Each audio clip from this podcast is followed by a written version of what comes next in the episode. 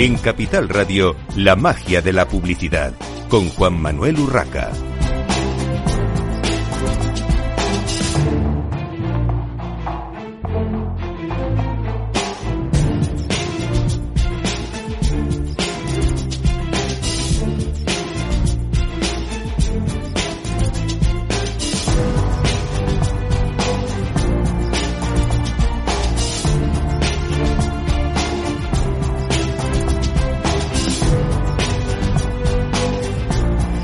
Bienvenidos un viernes más a la magia de la publicidad en Capital Radio. Les habla Juan Manuel Urraca.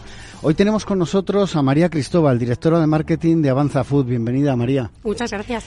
La verdad es que si decimos Avanza Food, mucha gente no sabrá de qué estamos hablando. Bueno, lo de food suena a comida, evidentemente, pero, pero seguro que no.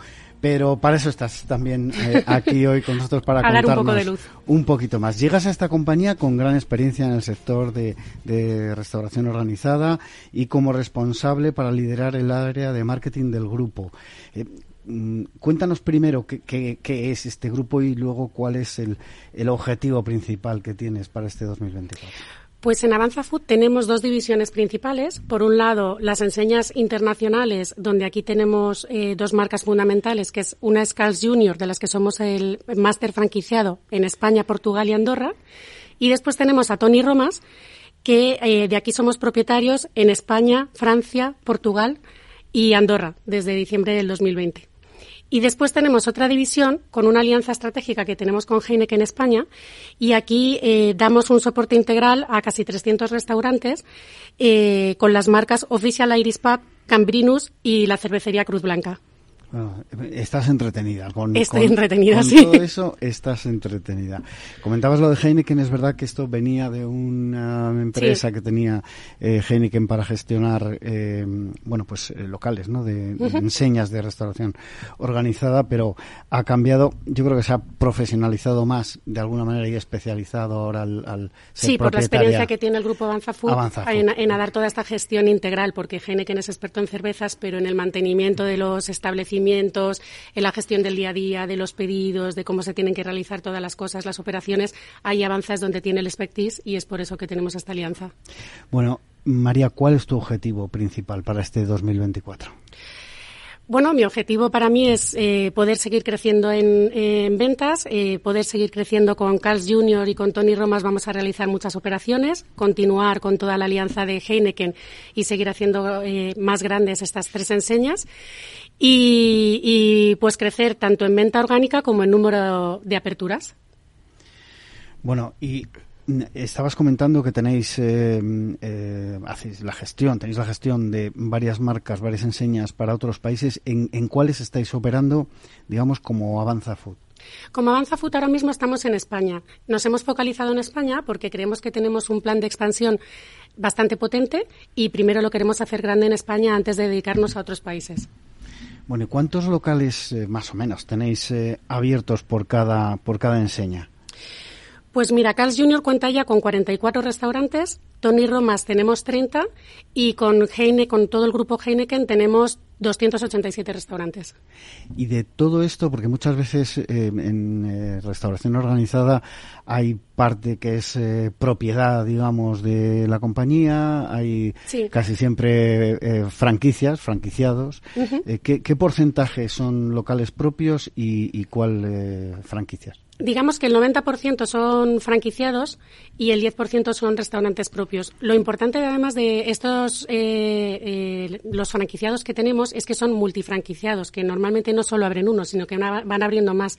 Luego confían en nuestro modelo de negocio, ven la rentabilidad que hay detrás, ven que no es humo lo que estamos vendiendo al principio y se siguen quedando con nosotros para abrir más locales, lo cual para nosotros es un reconocimiento.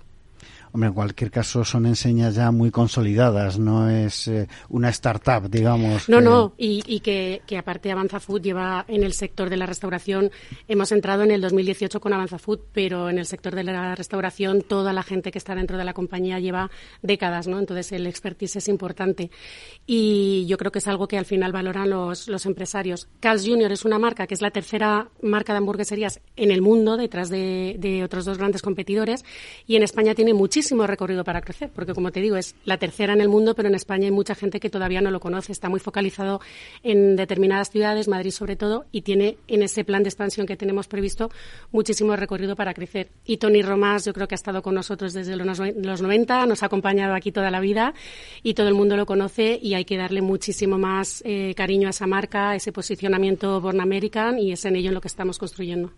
Es verdad lo que comentas de Carl Jr., porque yo la conocía de fuera de España antes de llegar. Tuve también la oportunidad de, bueno, pues me invitaron a la presentación y demás aquí en España.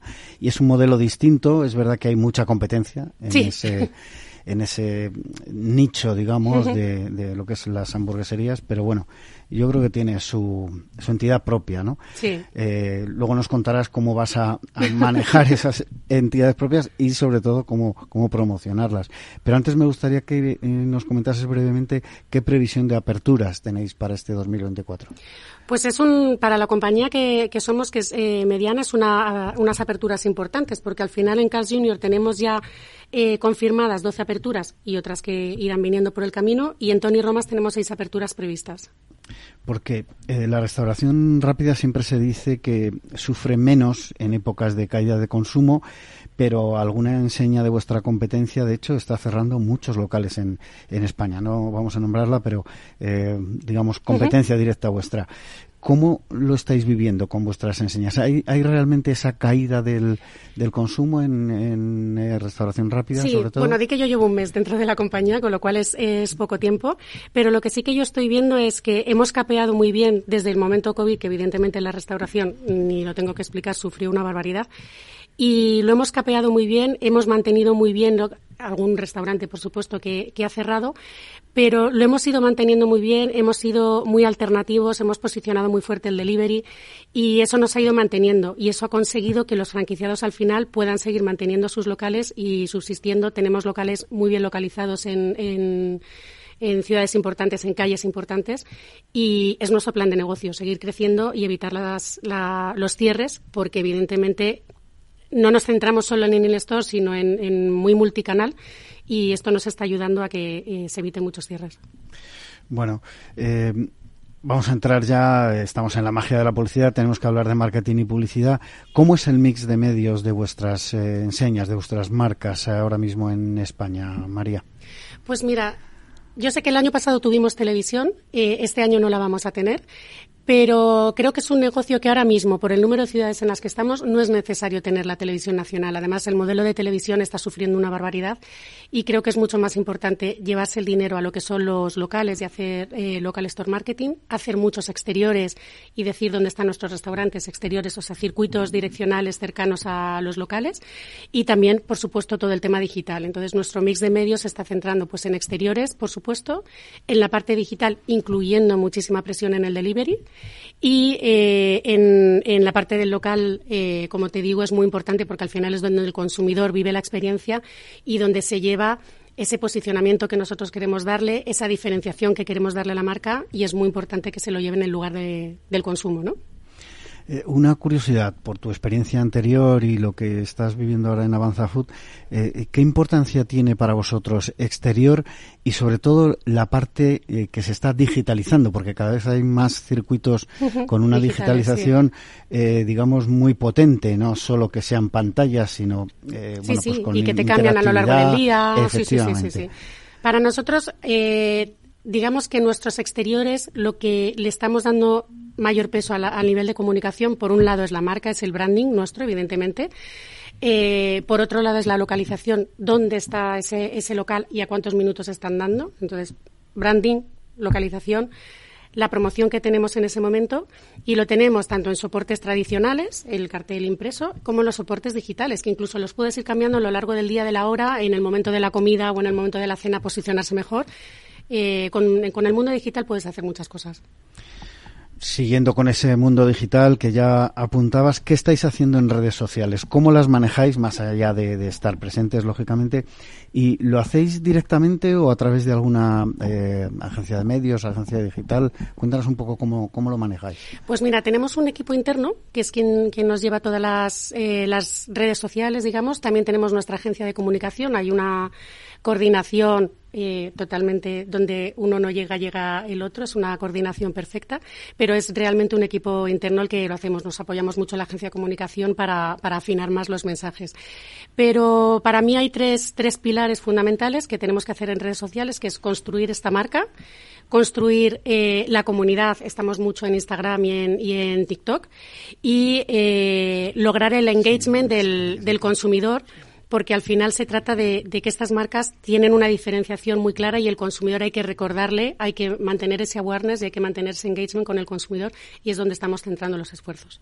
¿Y hacéis algún tipo de promoción directa? Eh, hace un par de años se puso muy de moda hacer promociones directas en las redes sociales, eh, con descuentos u otro tipo de regalos, etcétera. Sí, sí, las tenemos y además depende del momento de la semana y de las novedades que haya. Siempre estamos comunicando todas nuestras novedades promociones especiales que hacemos en, en, las redes y acciones cruzadas con otras marcas porque es muy importante para nosotros seguir eh, creciendo en la comunidad. Entonces hay ciertas marcas con un target afín a nosotros y colaboramos muchos con esas marcas para poder seguir creciendo. Entiendo que cuando hablas de esas eh, marcas, digamos, son eh, terceras empresas, eh, eh, marcas que no tienen que ver con, con, hostelería, con, restauración. Bueno, no sé si nos quieres dar algún ejemplo de eso, si puedes o. Bueno, por ahora mismo estamos trabajando con todo el plan de este año, entonces por ahora vamos a trabajar en ello. Vale. ¿Y qué acciones de marketing tienes previsto realizar para relanzar o potenciar vuestras enseñas? Porque entiendo que cuando se manejan varias enseñas siempre está la duda de, si todas van al unísono o realmente hay que hacer a lo mejor hincapié en una u otra para, para potenciarla, ¿no? No, claro, claro, por supuesto. A ver, eh, cada una tiene su particularidad. Eh, Carl's Jr., yo que he llegado de repente aquí a, la marca y la he visto desde dentro y no desde consumidor, me ha sorprendido mucho lo diferenciadores que somos en cuanto al servicio, porque es un, es un quick service restaurant, pero hacemos servicio en mesa, que esto no lo, no lo está haciendo todo el mundo. Los vasos son de cristal, ya no es el típico vaso de cartón con la pajita de cartón que es un poco más desagradable. Entonces es un vaso de cristal, es free refill. Y luego tenemos una calidad de productos brutal. Tenemos nuestra carne Angus es, es fantástica. Estamos con certificación de carne Angus y tenemos el pollo fresco que se hace en los restaurantes es fresco y se empana y se reboza en el momento del pedido. Eso es una diferencia. no hay quinta gama. No, no, no, nada de quinta gama, de, de, la parte del pollo, y a mí me sorprendió una barbaridad, y esto el consumidor no lo sabe. Entonces, para mí el, el, el esfuerzo de este año, tanto en Cans como en Tony, es contar este storytelling al consumidor, que se lleve esta experiencia, y contarlo en la parte de in-store dentro del restaurante mientras está viviendo la experiencia, pero que también le llegue a través de digital, que también le llegue a través de las redes, de paid media. O sea, estamos haciendo una estrategia multicanal. Antes nos hemos centrado mucho en, en in-store porque es donde el consumidor nos tenía que conocer, pero ahora que ya vamos creciendo, ya no solo eso, es la parte del in-store, la parte del delivery, que le llegue la misma experiencia a delivery a su casa. La parte del drive-thru, dentro de estas aperturas, vamos a hacer nueve con, con freestanding en Carl's Junior, entonces vamos a fomentar mucho todo lo que es el consumo a través de drive-thru y de takeaway. Y en Tony Romas pasa un poco lo mismo. Las, las costillas de Tony Romas tan famosas no son quinta gama. Se hacen en el restaurante, se, se, se hacen en la parrilla, se van pincelando con la salsa tres veces, vuelta y vuelta. Y a mí me sorprendió mucho y digo, pero ¿de dónde estamos contando todo esto? Entonces yo creo que al consumidor eh, se va a encontrar con muchas novedades, muy buenas noticias de va a saber valorar mucho más ese producto que siempre ha sabido que era muy rico, pero que no sabía que, que, el por qué estaba tan bueno, ¿no? Y tener unas costillas que no es quinta gama, hay que decirlo.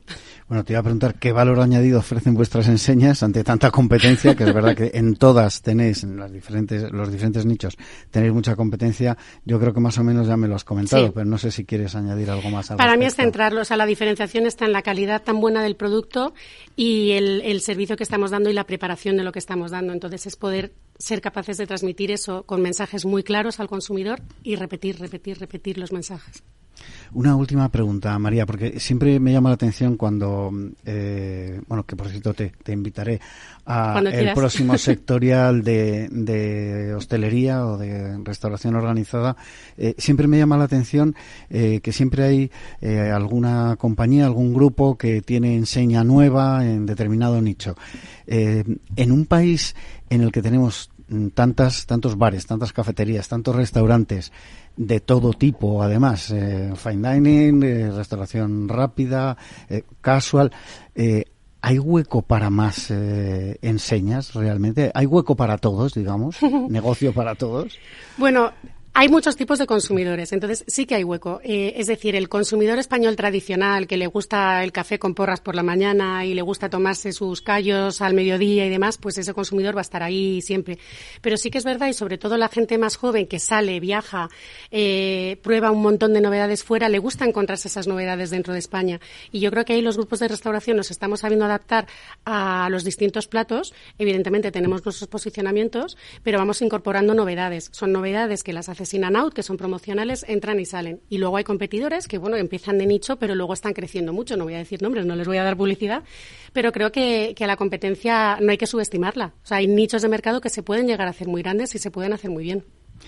Pues eh, María Cristóbal, directora de marketing de Avanza Foods, eh, muchísimas gracias por estar esta mañana de viernes con nosotros en Capital Radio. Y nosotros continuamos con eh, Fran Torreblanca, profesor de SIC University, para hablar de un tema muy curioso.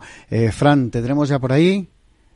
Sí, sí, sí, aquí estamos, Juan Manuel, encantado. Bueno, vamos a hablar de la publicidad en la final de la Super Bowl, en la que el anuncio estrella de Apple cumple 40 años. ¿Podemos decir que, Apple es Apple de alguna manera o que, ha ayudado a, que sea lo que es desde ese anuncio de la Super Bowl de 1984?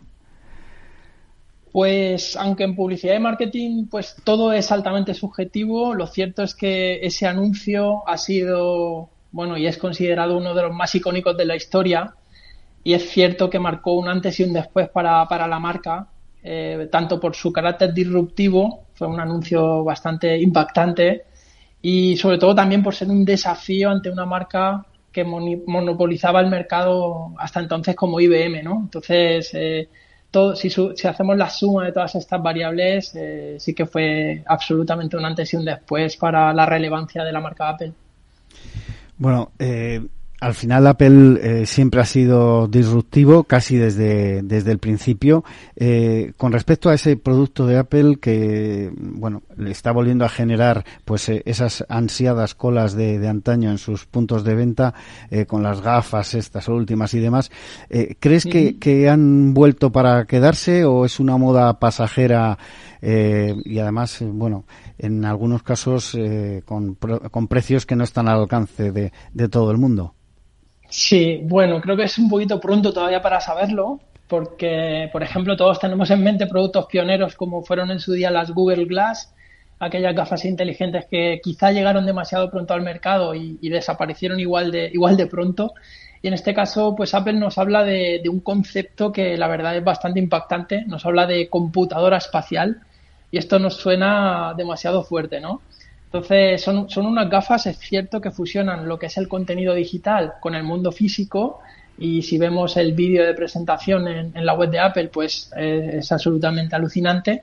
Y bueno, yo creo que sí, que llegan para quedarse, sobre todo porque Apple es una marca de, productos tecnológicos que no se puede permitir fracasos y creo que estará esta decisión muy meditada en, en forma de un producto realmente alucinante, ¿no? Que es un mundo de fantasía por conocer. Bueno, veremos esa evolución porque mm, si alguna marca tecnológica es experta en, fracasos y en casi desaparecer, también es la de la, la de la manzana. Oye, en la Super Bowl, ¿qué tiene más retorno? Eh, ¿La actuación, eh, la publicidad, el patrocinio? Bueno, pues la actuación está claro que dispara a, la marca personal que, actúa en, el evento, ¿no? En este evento tan trascendente a nivel mundial. Pero bueno, al, igual que pasa con la publicidad, la expectativa que genera es altísima y, y, el artista en cuestión que está invitado pues debe de rayar la perfección. Así que no se puede permitir ningún error. La publicidad yo creo que es lo que, lo que se lleva la, la, palma, porque es un todo o nada. Hay mucha expectación en cuál va a ser el anuncio más relevante, como ocurre cada año desde hace mucho tiempo. Y yo creo que es lo que más rédito logra, ¿no? La publicidad. El patrocinio también gana, por supuesto, pero yo creo que de estos tres factores para, para mí sería el, el menos relevante. ¿Cómo valoras la presencia este año de Taylor Swift? Porque al final, eh, como decías, esas actuaciones son muy esperadas, eh, tanto como el, el, partido en sí, ¿no? Como la parte deportiva y, arrastra mucho. Ahora hablaremos de, lo que arrastra y, de sus secretos, pero eh, ¿cuáles son, digamos, esos secretos del fenómeno Taylor Swift? Bueno, pues son, son, son muchos, ¿no? Son una serie de, de, variables que, que, hacen que la marca personal Taylor Swift pues sea súper trascendente en este momento en el mundo. Eh, nos tenemos que fijar en el nivel de influencia que genera y, por ejemplo, hace poquito hasta la Unión Europea le ha pedido que entre en campaña y movilice al, al electorado joven para renovar el Parlamento Europeo, como ya hizo en su día con, con Estados Unidos. Si vemos a alguien del mundo de la música, en este caso, con, ese nivel de influencia, pues eh, nos damos cuenta que estamos ante una superestrella. ¿Y, cuál es la, fórmula del éxito? Pues simplemente pensando que incluso investigadores de Harvard han estudiado su caso, pues estamos ante una personalidad sorprendente, ¿no? Con una habilidad súper especial para diseñar qué palabras son ideales en sus canciones, ser una de las personas pioneras en, mostrar en sus éxitos situaciones de la vida real, ¿no? Pues amores, desengaños, etcétera. Eh, un enorme vínculo social con un fuerte apoyo a numerosas causas, lo que genera un, parámetro emocional que genera mucha empatía a su vez con, el público, eh, la manera en la que se ha adaptado generacionalmente a lo largo del tiempo, eh, y también, ¿por qué no?, una gran proyección del empoderamiento femenino, que es toda una tendencia. Si sumamos todo esto, pues estamos con un cóctel modo top en forma de marca personal que es Taylor Swift. Bueno, tenemos todavía casi un par de minutos antes de la pausa publicitaria. Eh, ¿Nos puedes hacer un ranking de los anuncios para ti, de los anuncios más exitosos de la Super Bowl? ¿Qué, ¿Cuál sería tu top 3, por ejemplo? Sí, bueno, pues eh, como te decía al principio, esto es totalmente subjetivo. En marketing y publicidad todo funciona así, muy subjetivo, son percepciones. El de Apple que hablábamos antes, de 1984, que marca un antes y un después, yo lo pondría en el top 2, por ejemplo, porque ya no tanto por el anuncio en sí, sino por la relevancia que aportó a la marca. Para mí el top 1, y esto va con la persona, es el llamado The Force, que, que es de Volkswagen 2011 y que todos recordaremos que aquel niño mítico que emula a Darth Vader y, e intenta eh, generar los superpoderes en casa y, no lo consigue, pero llega su papá con el Volkswagen y desde dentro de la casa con el mando le activa el motor, le activa las luces y bueno, el niño cree que tiene ese superpoder para manipular el coche y tiene un, componente muy, muy interesante en la parte funcional del, del, vehículo y su diseño y su novedad, pero sobre todo emocional, ¿no? De ver la sorpresa y la satisfacción del niño y también de los papás. Entonces, son anuncios que marcan hitos en la historia. Y el top 3 para mí, pues el de... 10 segundos. Sí, el de All Spice, el de el hombre al que tu hombre podría oler, que también marcó un antes y un después para la marca. Bueno, pues eh, Fran, eh, vamos a hacer una breve pausa para la publicidad y continuamos hablando de este interesante tema de, la publicidad y el marketing en la Super Bowl con Fran Torreblanca, profesor de, de ESIC. Hacemos una breve pausa y seguimos aquí en la magia de la publicidad, en Capital Radio.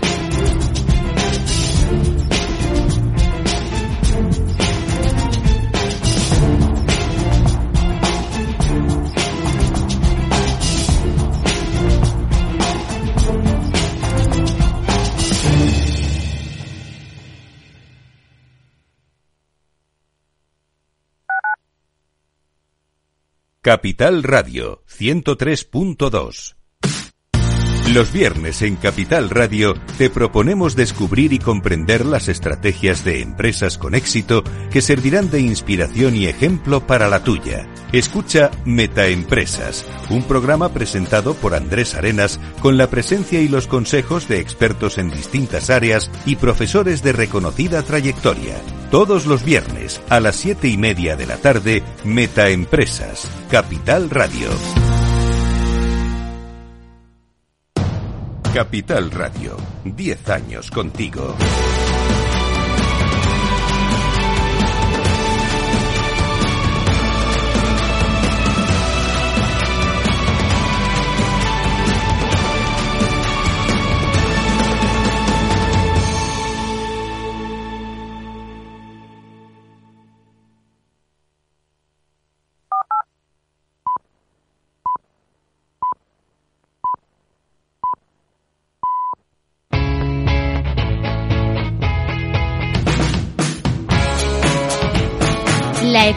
Despierta. Capital Radio.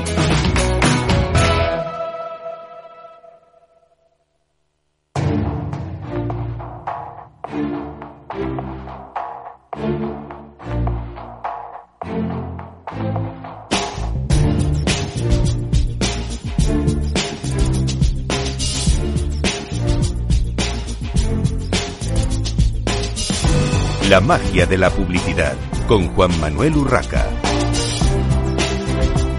Continuamos en esta mañana de viernes en la magia de la publicidad en Capital Radio, hablando con Fran Torreblanca, profesor de ESIC, sobre la publicidad, eh, sobre esos anuncios espectaculares de la, de la Super Bowl.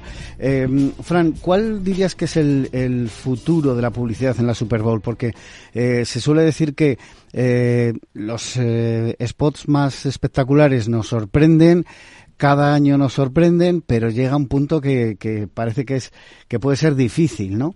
Eh, o, por dónde crees que irá la tendencia de, la publicidad en la Super Bowl? Pues yo creo que dado que disponemos ya de tecnologías bastante sorprendentes y bastante democráticas, es decir, accesibles a mucha gente, quizás aprovechar ese momento tan efímero, tan concreto en el tiempo, y que a nivel publicitario tiene tanta repercusión internacional para que las marcas pues puedan generar interacciones en tiempo real en ese momento. Es decir que todo suceda eh, en un momento puntual que es ese y que luego pues eh, sirva como gancho para extenderlo en el tiempo. Entonces qué interacciones pueden hacer las marcas con ese tipo de consumidor que está pendiente de, de la Super Bowl ahí es donde podemos encontrar un, un nicho de oportunidades bastante interesante bueno, ya para casi terminar, ¿a qué tipo de marca recomendarías invertir en publicidad en la Super Bowl y a cuál no? Eh, muchas veces se habla también de, buscar el target adecuado en el medio adecuado. Bueno, pues dado que la inversión es altísima y que cada segundo vale oro, ¿no? En este, en este espacio donde tenemos todos tanta expectativa a nivel mundial, pues a cualquier marca de consumo masivo le recomendaría el pensar la oportunidad de, participar de una forma eh, provocadora ¿no? en, este, en este evento, ya que luego tiene que contar con una buena logística internacional para tener disponible eh, de forma inmediata el producto en sí en cualquier parte del mundo. ¿no? Entonces, cualquiera de gran consumo sería, sería una marca idónea. ¿Tú sabes ya que, cuál va a ser el anunciante estrella de este año? Ojalá que sí, pero no, no lo sé. Ojalá que sí lo supiera. ¿Cómo? Pero bueno, estaremos expectantes y en eso consiste un poco, ¿no? En estar ahí pendiente. ¿Cómo lo mantienen en secreto? Porque eh, es casi imposible un, un evento eh, semejante con todas las uh -huh. eh, partes implicadas eh, y ya no solo la marca, sino la agencia de medios, de todo lo que es uh -huh. la agencia de eventos o, o, la propia organización de la Super Bowl para organizar el despliegue que se hace in situ eh, ¿cómo es posible que se mantenga tan en secreto? Yo creo que serán parte de la familia Coca-Cola, ¿no? Que nadie conoce su, su fórmula, entonces debe de haber una, una, serie de parámetros y de criterios con unas penalizaciones absolutamente descomunales para, para mantener ese secreto porque no se me ocurre otra fórmula, ¿no? Otra manera. Entonces, la verdad que, que, que es una pasada.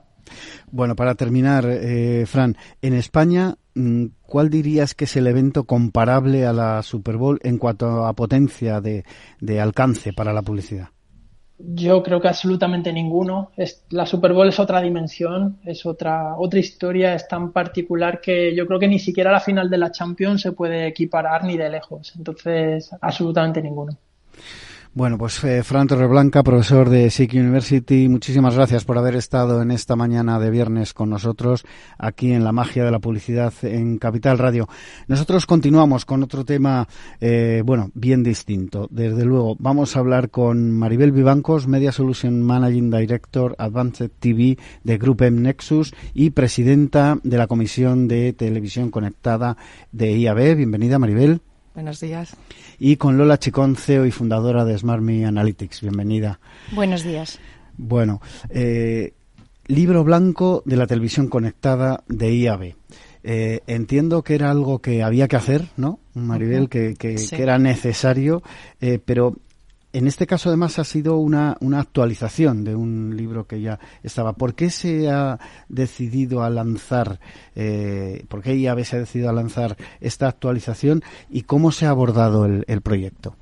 Bueno, el, cuando nos reunimos la, la comisión ¿no? El, eh, el, año pasado, que es cuando comenzamos a, a, revisarlo, vimos que el mercado había cambiado mucho desde la última versión de, del libro en 2020 y decidimos pues un poco darle un, una actualización, ¿no? Pero realmente cuando nos pusimos a hacerlo nos dimos cuenta que había que abordar muchísimos temas nuevos y que realmente es un nuevo, un nuevo libro con, con más extensión más detalle y con nuevos capítulos que, que hemos abordado dentro de él. Y estamos hablando solo de cuatro años. Solo mm, en tecnología es mucho. Es un mercado muy eh, dinámico que, que, está cambiando todos los días y en cuatro años han pasado muchas cosas.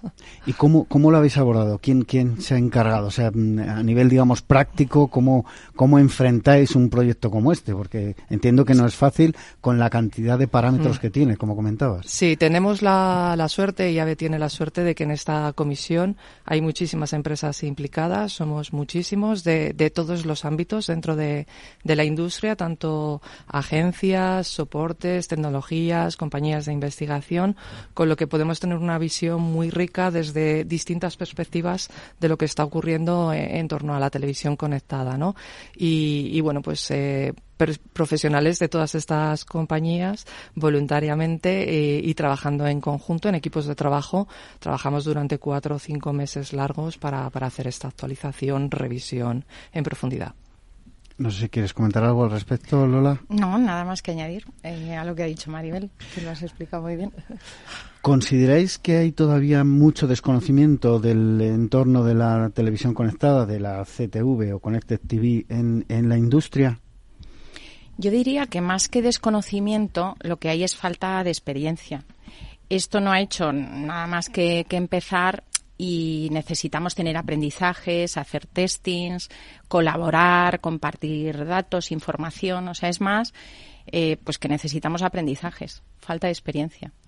¿Y hay realmente profesionales eh, dentro del, del, marketing? Porque las marcas entiendo que al final eh, para ellas es un medio más, es un escaparate más, como bueno, pues como han ido surgiendo el móvil o la tableta u otros u otros medios. Eh, pero lo que es el sector, el sector del marketing y la publicidad, ¿hay talento suficiente ya preparado para, para ayudar a las marcas en esta nueva televisión? Sí, yo creo, yo creo que sí, yo creo que sí. Lo que pasa que, como decía antes, ¿no? Es un sector muy dinámico y estamos aprendiendo todos los días. Entonces, eh, los profesionales en este sentido no nos podemos relajar. Estamos constantemente, como decía Lola, ¿no? Trabajando en testing, probando cosas, probando nuevas soluciones y aprendiendo al, al mismo tiempo. Y intentamos compartirlo con, con los anunciantes y un poco la idea de este libro también es eso, compartir esas experiencias que, que los profesionales de la industria vamos teniendo para acercarlas a ellos y que se quiten esos miedos, frenos, barreras que muchas veces todavía existen en torno a, a invertir en este entorno.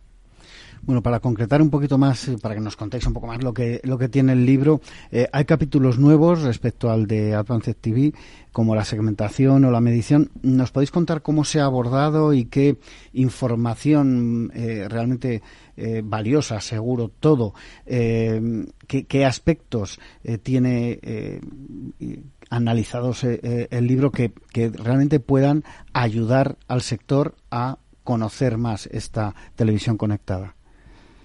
Pues yo diría que, eh, bueno, hemos tocado muchos temas, pero dos de los relevantes eh, han sido eh, todo lo relacionado con segmentación y también hemos dedicado un capítulo con mucha profundidad a evaluar esas campañas publicitarias en CTV, en todo el ecosistema audiovisual, comparándolo con otros medios a través de la medición. En primer lugar, la segmentación, porque es una de las grandes eh, ventajas y una de las principales expectativas.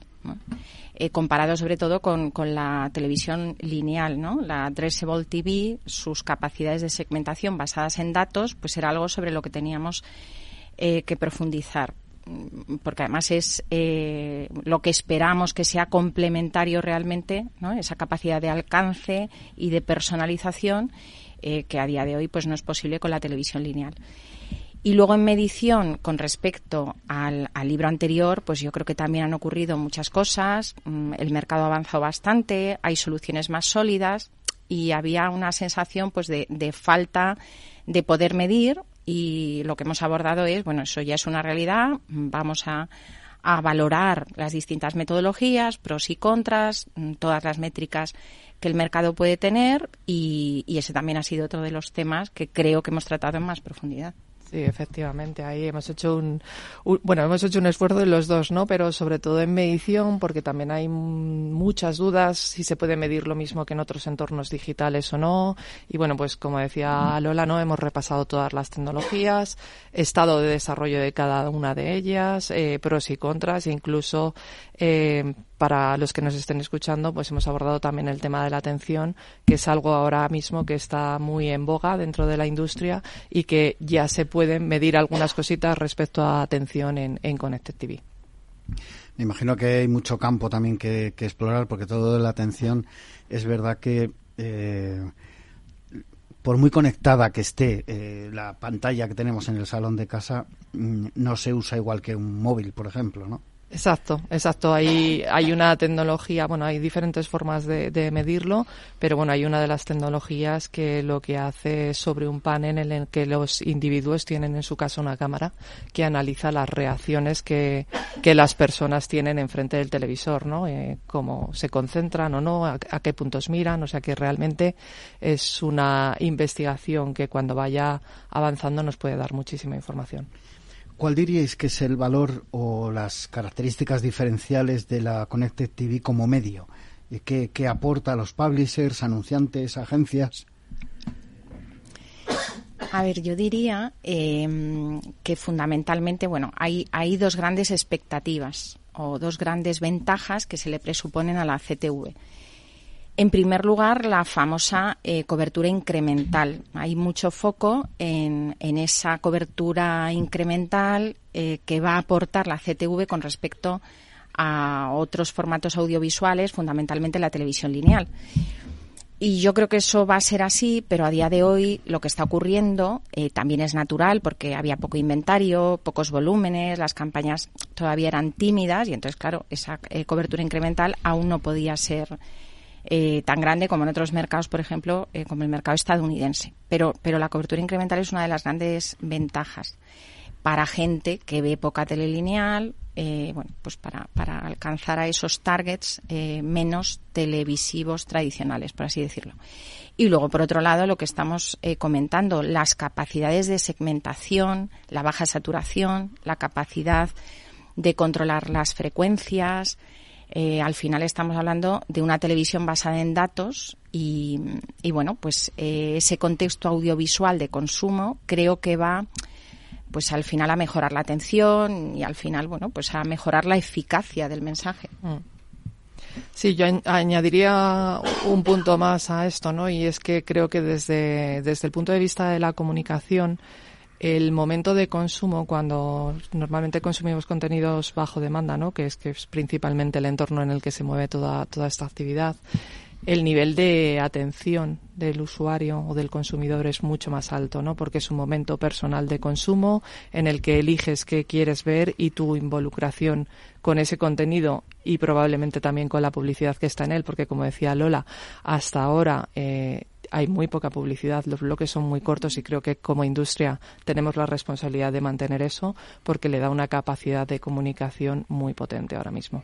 Ahora mismo es un valor añadido eh, espectacular porque al final todos acabamos un poco saturados, ¿no? De, Exacto. De esos bloques interminables, por lo menos hasta hace poco. Yo creo que va cambiando un poco también la televisión lineal, pero es verdad que, que, a veces eran bloques insufribles. Yo no sé hasta qué punto eran rentables los, los, que estaban en medio de los bloques, ¿no? Como se suele decir. Los anunciantes, de todas formas, por vuestra experiencia, están al tanto de las posibilidades de, de la CTV como, como medio. No sé si ya lo, lo demandan para, eh, si están demandando los, las marcas campañas en este, en este medio, Lola. Hombre, yo creo, yo creo que sí. Hay anunciantes que llevan eh, tiempo invirtiendo, probando eh, CTV. Obviamente, igual, pues son más innovadores, ¿no? Y llevan, pues, como dos o tres años, eh, pues eso, experimentando y aprendiendo. Y, yo creo, bueno, la semana próxima eh, veremos las cifras, ¿no? Se publicarán las cifras de inversión en CTV y nos demostrarán que seguramente habremos hecho, pues, un por dos o un por tres con respecto al año anterior, con lo cual eso eh, quiere decir que el mercado se mueve, ¿no? Tanto desde el punto de, vista de la demanda los anunciantes como desde el, desde el punto de vista de la oferta o cada vez, pues, más inventario y más players que ofrecen esas, esas audiencias. Y yo creo que sí, que hay muchos anunciantes que, que ya están probando y luego también muchos anunciantes eh, pues que tienen la expectativa ¿no? de, y, que se están animando y están aprendiendo. Yo creo que sí. Mm. Sí, yo desde mi visión de agencia puedo confirmar que hay muchísimo, muchísimo interés. Hay muchos anunciantes que ya están trabajando con, con este entorno de forma habitual, al tiempo que el resto de sus campañas de televisión tradicional pero también creo que hay mucho interés en el mercado, ¿no? Cada vez que hacemos un evento en IAB relacionado con este entorno, eh, hay muchos problemas con los aforos porque porque hay que decir a mucha gente que, que no puede que no puede estar en, en el evento presencial y creo que eso demuestra, ¿no? El interés que hay por parte de la industria y por parte de los anunciantes de conocer más y de poder ir entrando eh, en este entorno, ¿no? como agencia de medios, en, tu faceta de, responsable en una agencia de medios, eh, ¿cómo ves el balanceo entre lo que es la, eh, las campañas en televisión lineal y lo que puede venir o está llegando ya hacia la Connected TV?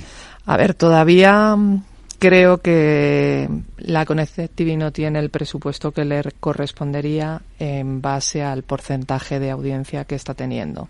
Es cierto también que parte de la audiencia que tiene mm, no se puede poner publicidad, ¿no? Porque tenemos muchos eh, players de suscripción que, que no permiten publicidad, pero como eso está cambiando también, se incorporó Netflix el, el, año pasado, el anterior, eh, Disney este año, a finales de noviembre, ahora viene Amazon, parece que vamos a tener eh, nuevos players también de suscripción que se incorporen a, al entorno publicitario y yo creo que esto sí que va a marcar un poco la, la diferencia, ¿no? Porque ahí sí que ya vamos a tener una audiencia con un peso muy importante sobre el total audiencia de contenidos de televisión, con posibilidad de activarla publicitariamente.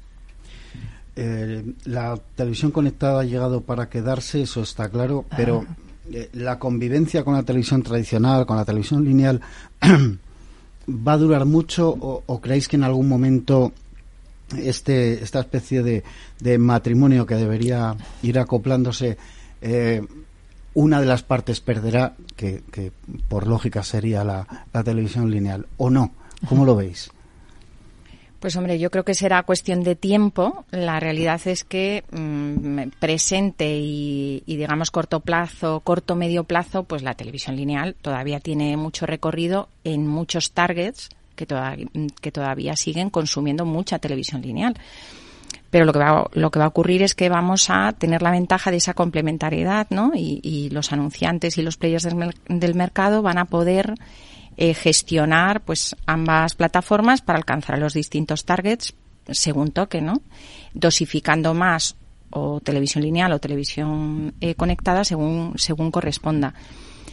Pero lo que está claro es que a futuro, pues al final la, la, televisión se va a ir transformando y se hará más digital, ¿no? Y todo será CTV, pero yo creo que en España todavía queda mucho para que ocurra eso. Mm.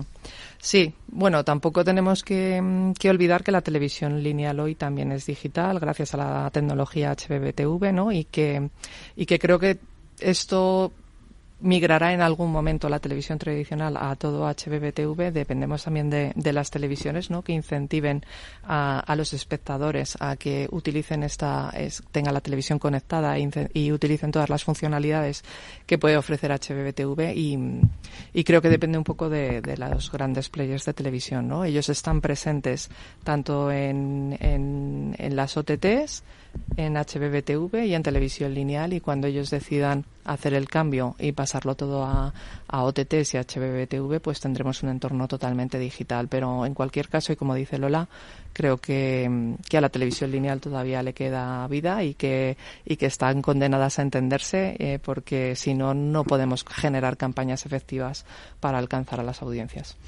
Si yo ayer preparando la, entrevista y haciendo un poco de, memoria de, pues, de programas, de, del prime, time y lo que no es prime time, recordaba anoche viendo un, un magazine de una de las cadenas eh, más populares que al final eh, en ese horario eh, después de la cena o, en, la sobremesa pues muchas veces o tumbado ya en el sofá estás viendo la televisión lineal y que tiene mucho impacto. La publicidad que hay ahí, evidentemente, yo creo que es difícil sustituirla incluso con un pre-roll en una de las plataformas de películas o series que todos tenemos en, en mente, ¿no? Pero bueno, eh, también hay nuevas eh, nuevas generaciones que no es que no vean televisión, yo sigo diciendo que ven televisión, lo que pasa es que la ven de otra manera. Exacto. Pero lo que ven es contenidos como vemos todos. Eh, ah. donde eh, yo ver una serie en un móvil sigo pensando que es una aberración, pero bueno, pero hay chavales que en el metro están tragando tres series seguidas, ¿no? no lo sé. De hecho, para los menores de 35 el móvil es el dispositivo principal para ver contenidos de televisión. O sea que realmente ahí también hay un cambio generacional de costumbres y de, bueno, pues ellos han nacido con este dispositivo en la mano, ¿no? Está claro. ¿Cuáles diríais que son los retos o barreras eh, a las que se enfrenta el medio en sí, eh, la televisión conectada, a corto y medio plazo? Pues yo diría que, a, demostrar su eficacia, ¿no? Todas estas expectativas que estamos comentando de capacidad de segmentación, eficacia, atención, cobertura incremental, pues en realidad la televisión conectada, pero como el resto de medios, pues eh, se van a someter eh, a examen, ¿no? La, televisión conectada se someterá a examen y es el gran reto, ¿no? Demostrar realmente su valor. Eh, yo creo que van por ahí un poco los, los tiros. Sí, sí, está claro. También creo que, que, abordamos, o sea, el tema de la medición, por supuesto, que es donde radica todo y el que podamos conseguir eh, más migración de inversión hacia este entorno. Pero yo creo que también abordamos como industria y en total televisión la transformación porque vamos a pasar de un modelo de grandes audiencias masivas a un modelo de audiencias personalizadas ya, pues lo que estabais hablando en el programa anterior, ¿no? De la Super Bowl, que siempre era un momento en el que podías lanzar un anuncio y que lo veían muchísimas personas, se va a acabar no sé si en cinco años, en diez o en quince, pero esa realidad eh, ya va a ser muy difícil de conseguir. No vamos a agregar grandes volúmenes de audiencia ante un spot o en un momento determinado, ¿no? Entonces también tenemos que hacer esa transformación de cómo vamos utilizando los distintos medios y soportes para conseguir otro tipo de campañas mucho más personalizadas y, y en un enfoque diferente, ¿no? Más o menos lo habéis mencionado ya, pero eh, también hay una pregunta que es inevitable, ¿no? Para todos los medios, pero para este en especial por, por el tema tecnológico. ¿Cómo se está midiendo y cómo se puede medir de forma efectiva la audiencia en, en la CTV? Porque eh, en general, eh, con la televisión lineal, todos, digamos, todos los jugadores hemos o habéis, hemos admitido pues el, bueno, el, el, que gestiona esa parte de, de, audiencias y nos lo creemos, nos vale para todos. Es verdad que está muy rodado, lleva muchísimos años, vale. Pero ahora esto mm, ha cambiado. ¿Cómo se está midiendo y cómo creéis que habría que medirlo?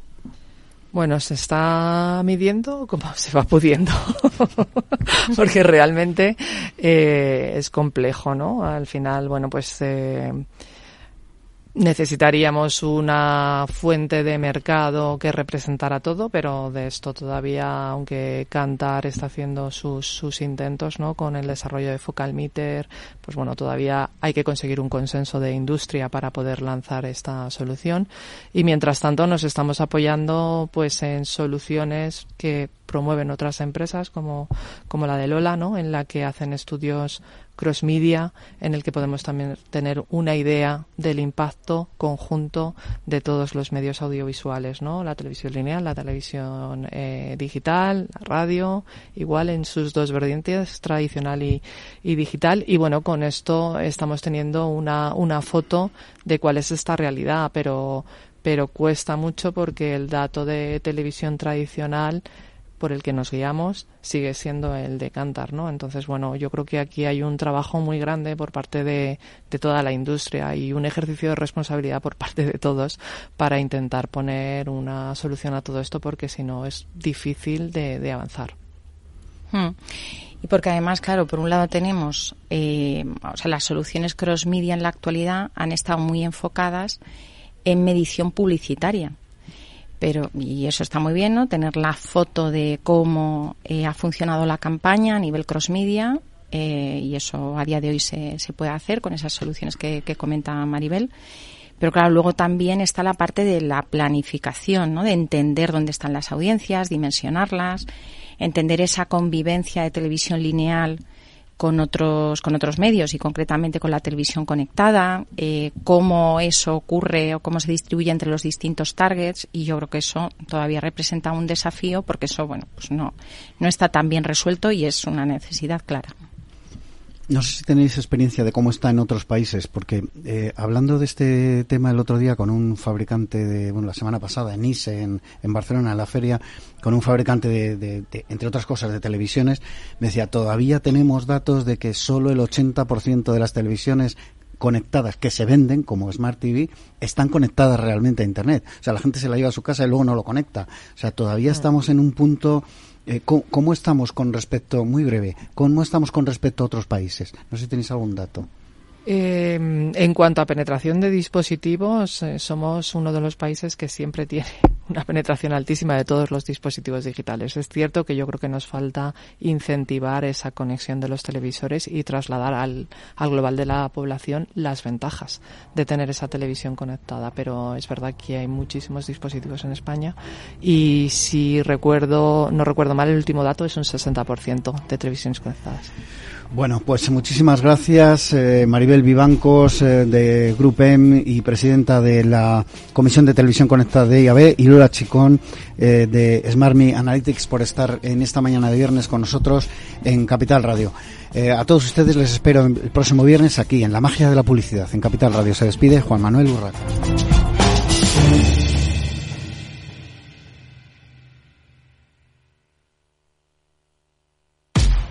Al mal tiempo, mala helada. El cambio climático lo ha cambiado todo y los riesgos son más y más imprevistos, como las lluvias, las heladas o el pedrisco. Por eso necesitas un buen seguro agrario que garantice tu tranquilidad. Y ahora es el momento de contratar tu seguro de frutales. Agroseguro. Trabaja sobre seguro. Madrid, 103.2 FM, Capital Radio.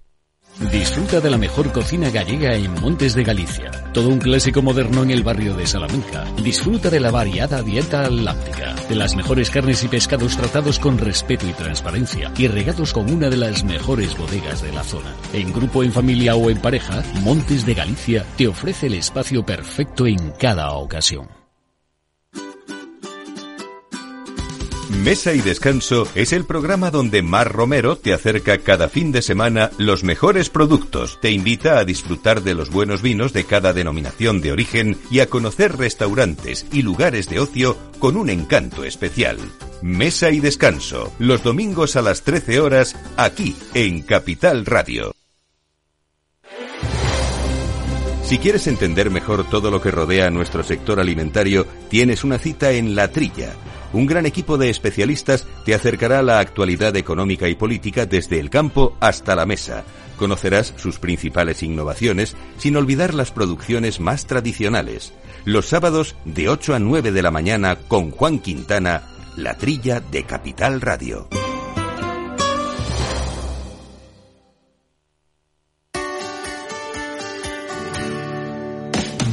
Aquí, en Capital Radio, está el programa más divertido y de mayor influencia en el mundo del capital humano. Todos los viernes a la una de la tarde, únete a Humanos en la Oficina, presentado y dirigido por el speaker internacional Miguel Ángel Pérez Laguna. Un programa donde el talento es protagonista en un formato innovador e irresistible que ya se escucha en 13 países. No te lo pierdas.